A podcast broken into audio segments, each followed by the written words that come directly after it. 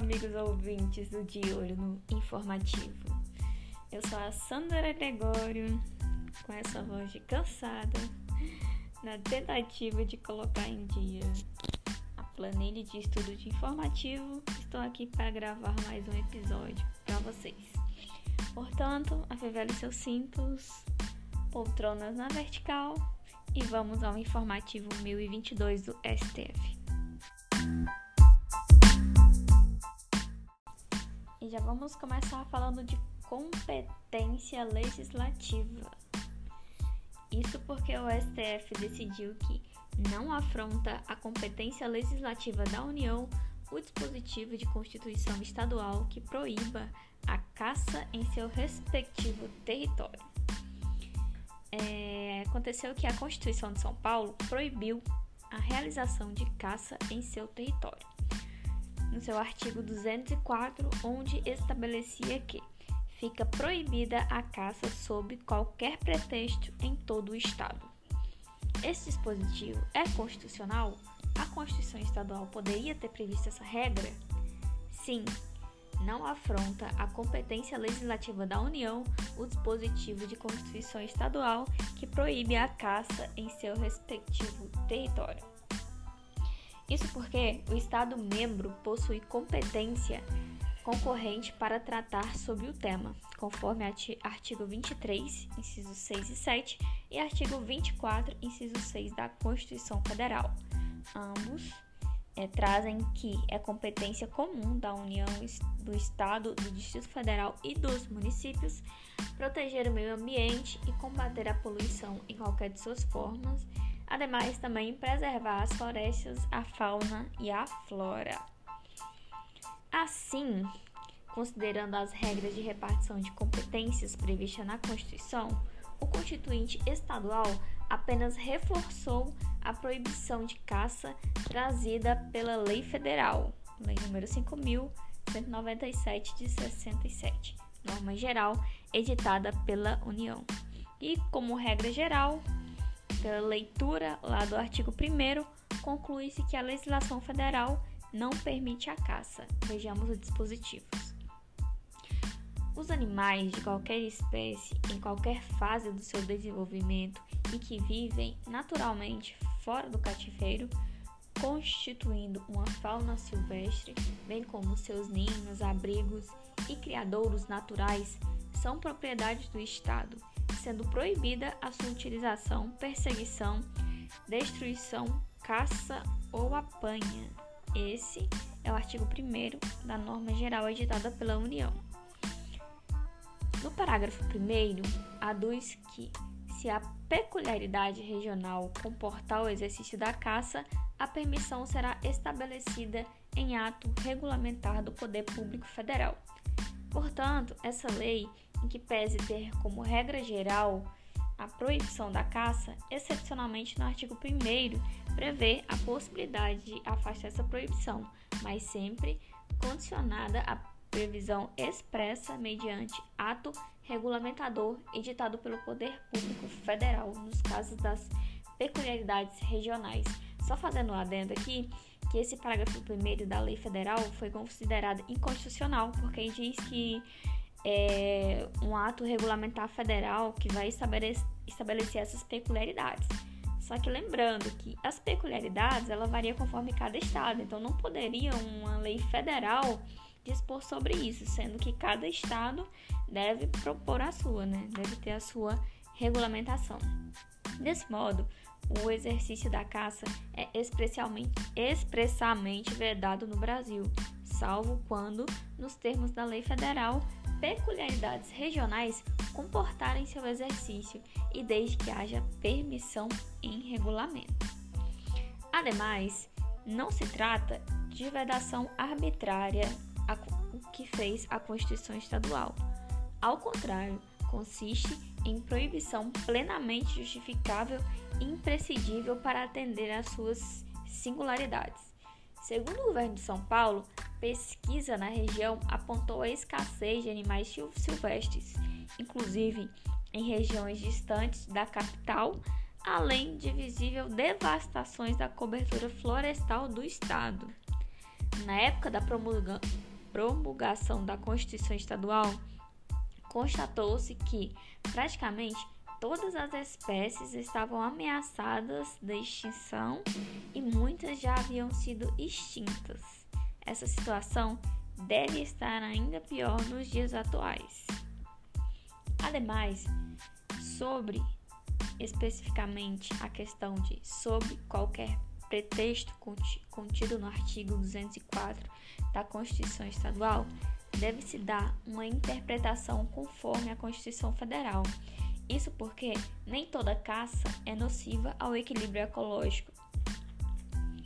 Assim, na interpretação do artigo 240 da Constituição Estadual de São Paulo, não devem ser incluídas a proibição de modalidades conhecidas como caça de controle e caça científica. Isso porque essas modalidades de caça destinam-se ao reequilíbrio do ecossistema, tendo, portanto, natureza protetiva em relação ao meio ambiente. Em suma, então, vamos para a tese do julgado que não afronta a competência legislativa da União o dispositivo da Constituição Estadual que proíbe a caça em seu respectivo território. Agora falando sobre direito à saúde. Estado pode ser obrigado a fornecer medicamento não registrado na Anvisa se a sua importação estiver autorizada, ele se mostrar imprescindível ao tratamento e houver incapacidade financeira do paciente. Constatada a incapacidade financeira do paciente, o Estado deve fornecer medicamento que, apesar de não possuir registro sanitário, tem importação autorizada pela Agência Nacional de Vigilância Sanitária. Para tanto, devem ser comprovadas a imprescindibilidade do tratamento e a impossibilidade de substituição por outro similar constante das listas oficiais de dispensação e dos protocolos de intervenção terapêutica do Sistema Único de Saúde. Imaginando a situação hipotética, Lucas é uma criança que apresenta grave quadro de epilepsia. Essa condição faz ter dezenas de crises epiléticas diárias. Foram tentados todos os tratamentos convencionais, mas a crise não diminuiu. Diante disso, o médico recomendou que Lucas fizesse uso de medicamentos à base de canabidiol, um dos princípios ativos da maconha, droga que tem resultado em expressiva melhoria nos pacientes que apresentam esse quadro, controlando as crises epiléticas e trazendo novos avanços significativos na qualidade de vida. O problema é que esse medicamento não é vendido no Brasil. Ele não foi ainda registrado na Anvisa. Vale ressaltar que é possível utilizá-lo em nosso país, desde que tenha sido regularmente importado. Ocorre que esse procedimento de importação é burocrático e caro, e a família de Lucas é pobre, não tendo condições de importar o medicamento. Regina, então a mãe de Lucas, ajuizou a ação requerendo o fornecimento do referido medicamento. O poder público contestou a demanda, afirmando que não está obrigado a fornecer o medicamento em razão de ele não ter ainda sido aprovado pela Anvisa. No caso concreto, o poder público deve ser condenado a fornecer o medicamento, mesmo ele não sendo registrado na Anvisa? Sim, foi o que decidiu o STF. Que, constatada a incapacidade financeira do paciente, o Estado deve fornecer medicamento que, apesar de não possuir registro sanitário, tem importação autorizada pela Anvisa. Para isso, a parte autora precisa comprovar que Primeiro, o medicamento é imprescindível para o tratamento. Segundo, não é possível a sua substituição por outro similar constante das listas oficiais de dispensação e dos protocolos de intervenção terapêutico do SUS.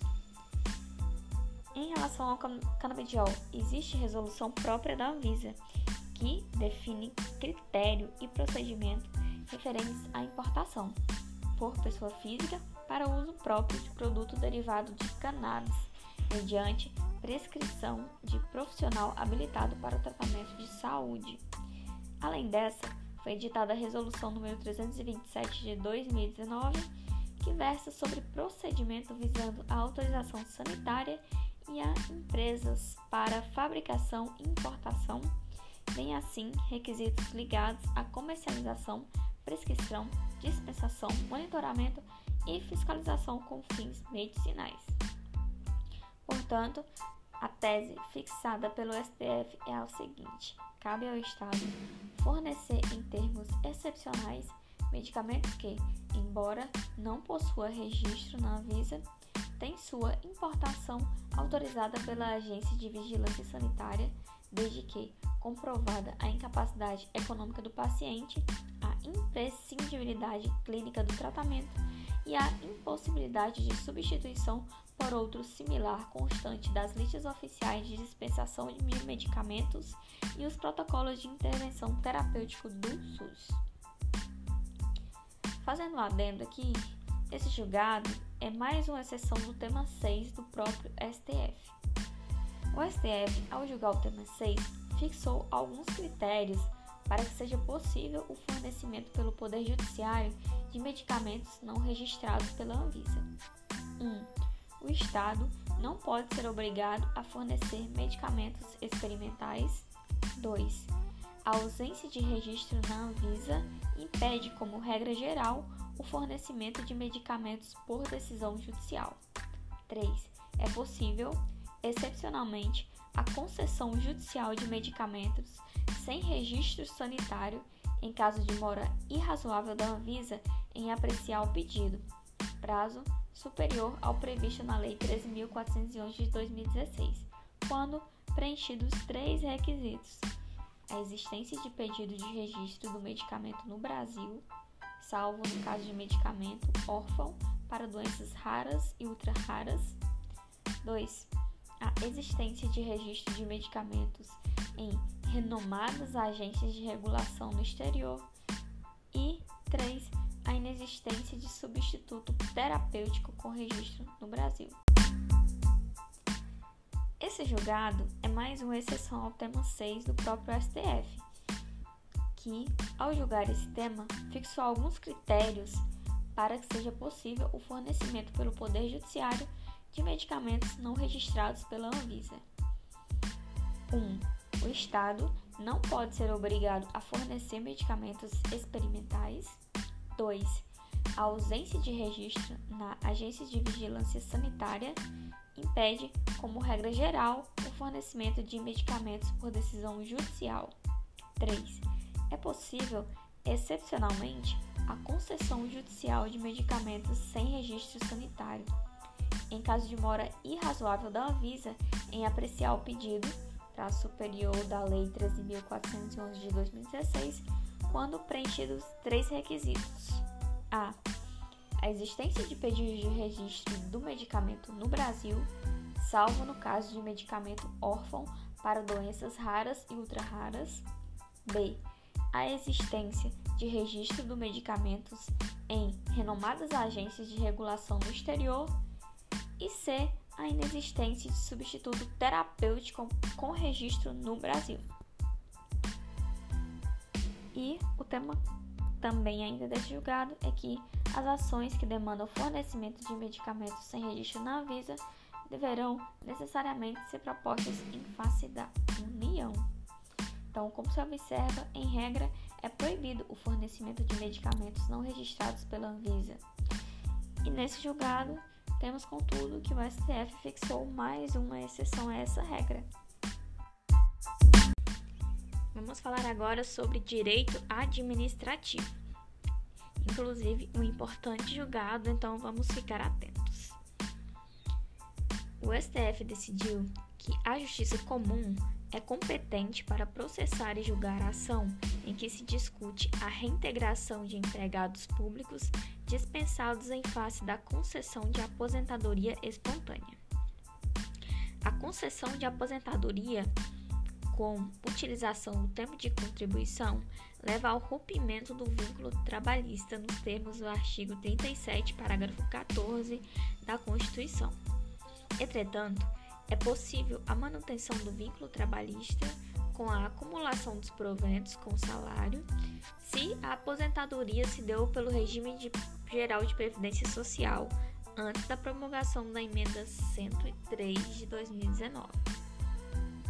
A tese fixada pelo STF é a seguinte: a natureza do ato de demissão de empregado público é constitucional administrativa e não trabalhista, o que atrai a competência da justiça comum para julgar a questão.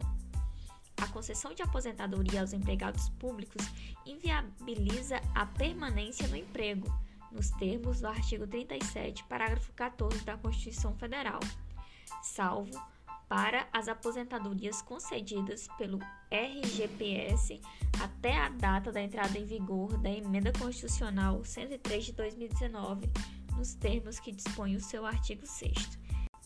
Essa emenda constitucional, pessoal, é a reforma previdenciária, tá? Vamos imaginar então uma situação hipotética. João era empregado da empresa brasileira de Correios e Telégrafos, empresa pública federal. Ele se aposentou voluntariamente por tempo de contribuição no regime geral de previdência social, mas continuou trabalhando normalmente nos Correios.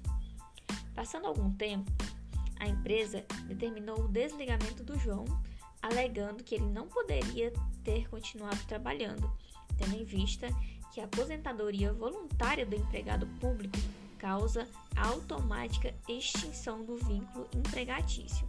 Logo, quando ele se aposentou, teria sido rompido o vínculo empregatício.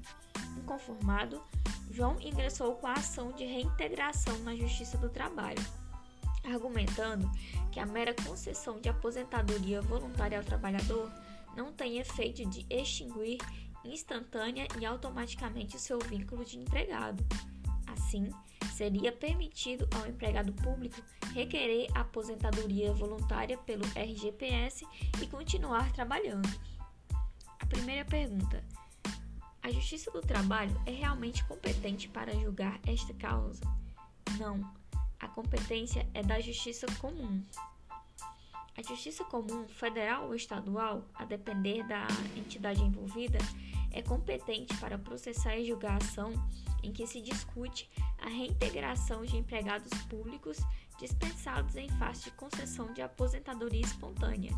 Isso porque, neste caso, não se discute relação de trabalho, mas somente a possibilidade de reintegração ao emprego público, na eventualidade de se obter aposentadoria administrativa pelo INSS.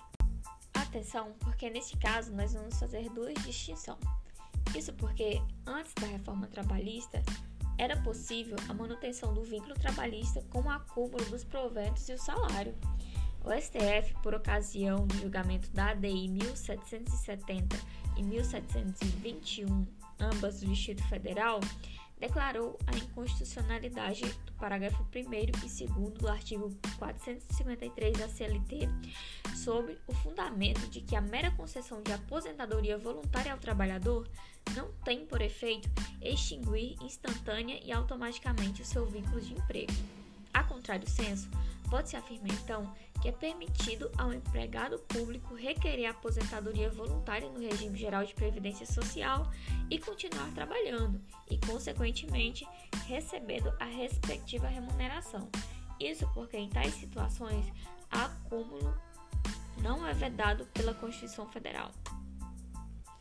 Entretanto, depois da reforma trabalhista, a concessão de aposentadoria com utilização de tempo de contribuição leva ao rompimento do vínculo trabalhista, nos termos do artigo 37, parágrafo 14 da Constituição Federal de 88. Vejamos. A aposentadoria concedida com a utilização de tempo de contribuição decorrente do cargo, emprego ou função pública, inclusive do regime geral de previdência social, acarretará o rompimento do vínculo que gerou o referido tempo de contribuição. Então, após a inserção do parágrafo 14 no artigo 37, com a emenda 103 de 2019, a Constituição Federal, de modo expresso, definiu que a aposentadoria faz cessar o vínculo ao cargo, emprego ou função pública cujo tempo de contribuição embasou a passagem do serviço para a inatividade, inclusive quando feitas sob o RGPS. Vale ressaltar, contudo, que a própria reforma previdenciária ressaltou que essa regra não é válida para aqueles casos em que a aposentadoria foi concedida antes da sua entrada em vigor.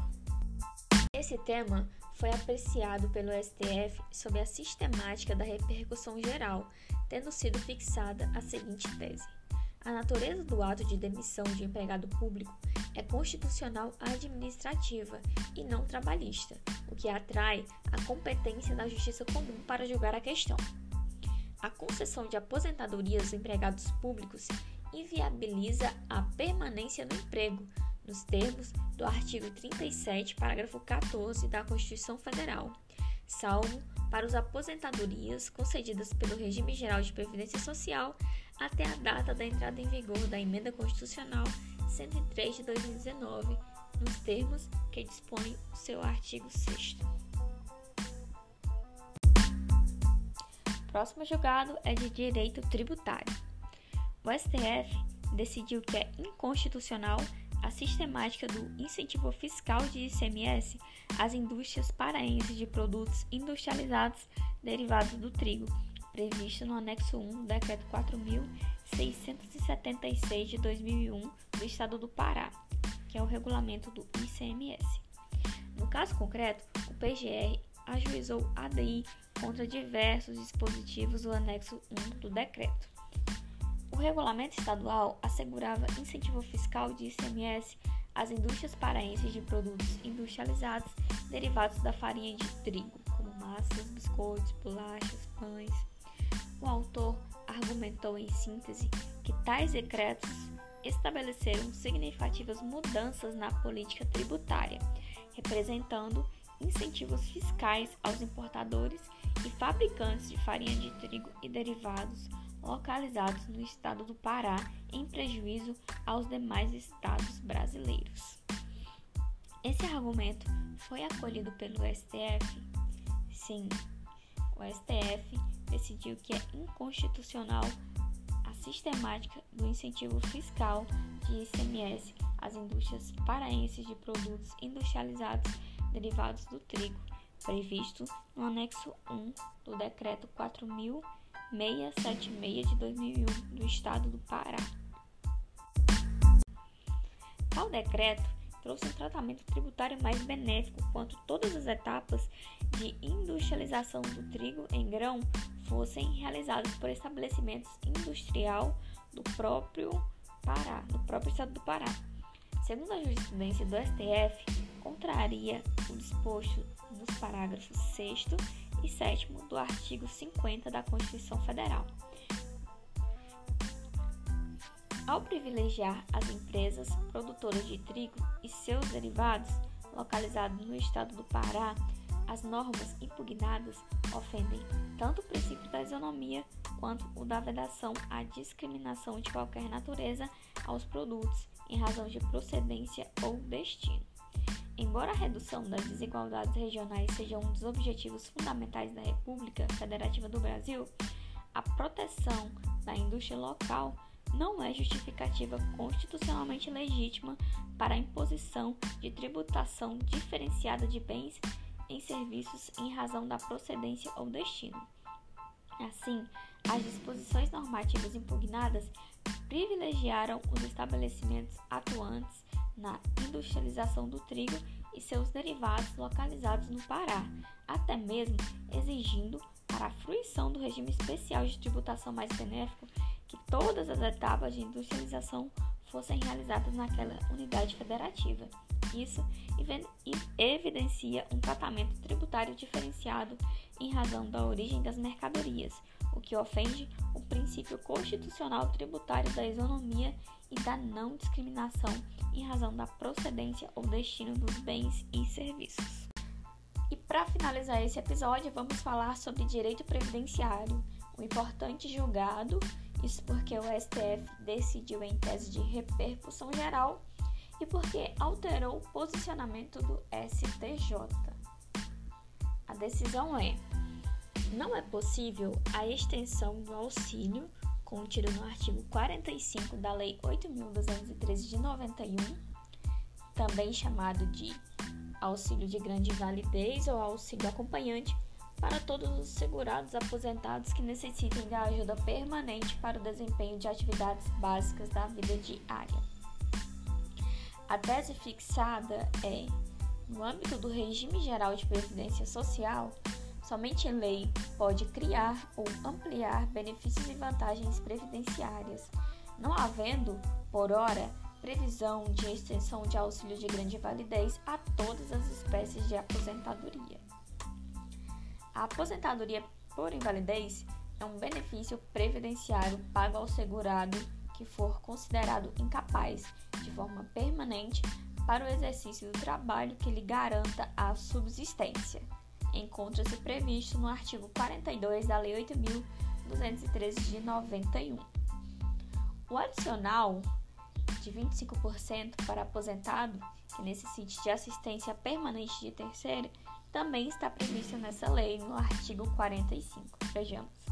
O valor da aposentadoria por invalidez do segurado que necessitar de assistência permanente de outra pessoa será acrescido de 25%. Repare que o artigo 45 fala que o adicional será devido nos casos de aposentadoria por invalidez.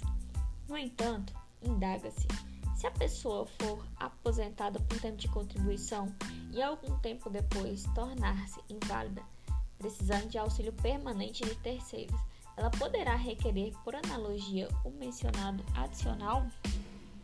Não, não é possível a extensão do auxílio contido no artigo 45 também chamado de auxílio de grande validez ou auxílio acompanhante, para todos os segurados aposentados que necessitem de ajuda permanente para o desempenho de atividades básicas da vida diária. A Lei nº 8.213 de 91 trata sobre os benefícios do regime geral da Previdência Social. A Lei nº 8.742 de 93, por sua vez, dispõe sobre o benefício assistencial em nenhuma das duas, a previsão do chamado auxílio de grande validez para as outras espécies de aposentadoria que não seja a decorrente de invalidez. Assim, sem lei garantindo esse direito, não é possível estendê-lo para as outras espécies de benefício. Essa extensão violaria os princípios da legalidade, reserva legal, da distributividade e da regra da contrapartida. A regra da contrapartida, prevista no parágrafo 5 do artigo 195 da Constituição Federal, afirma que é necessária prévia fonte de custeio para a criação ou extensão de benefícios. Essa regra tem por objetivo garantir o equilíbrio financeiro do sistema previdenciário, sendo uma das características que diferenciam a previdência dos outros segmentos da Seguridade Social, saúde e assistência social. Assim, não obstante louvável o intuito de proteção às pessoas que precisam de ajuda permanente de terceiro, a extensão do auxílio acompanhante para além das hipóteses previstas em lei, ainda sob a luz dos princípios da dignidade da pessoa humana e da isonomia, não encontram eco na jurisprudência do STF. Com efeito, a Corte Constitucional não tem legitimidade para suprir, suprir ou suplantar a atuação legislativa na seara da proteção aos riscos previdenciários. O regime previdenciário brasileiro é regido pelo sistema, né, pelo princípio da distributividade, o qual remete ao legislador ordinário a escolha dos riscos sociais e dos segurados que serão atendidos por determinado benefício. Sendo assim, a criação ou extensão dos benefícios previdenciários é uma opção política a ser exercida pelo legislador em momento e lugar adequados para a reflexão e análise sobre a questão.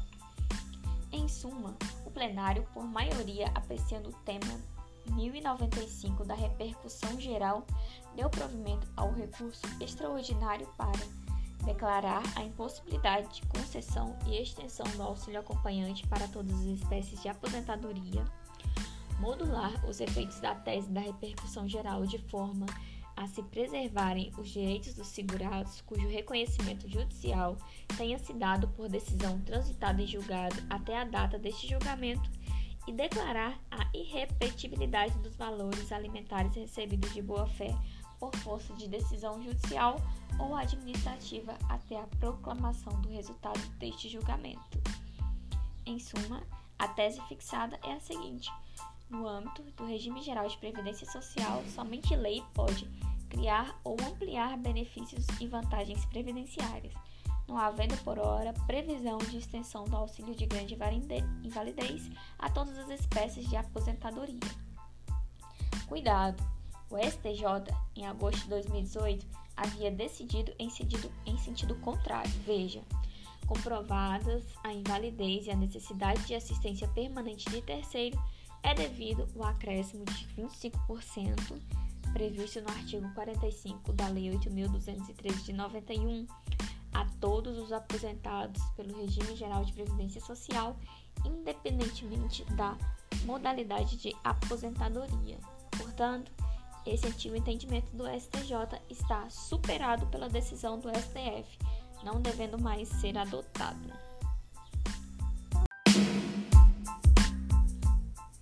E com isso chegamos ao fim de mais um episódio informativo de jurisprudências do STJ e STF. Desejo a todos vocês bons estudos, excelente trabalho, fiquem em paz e até a próxima.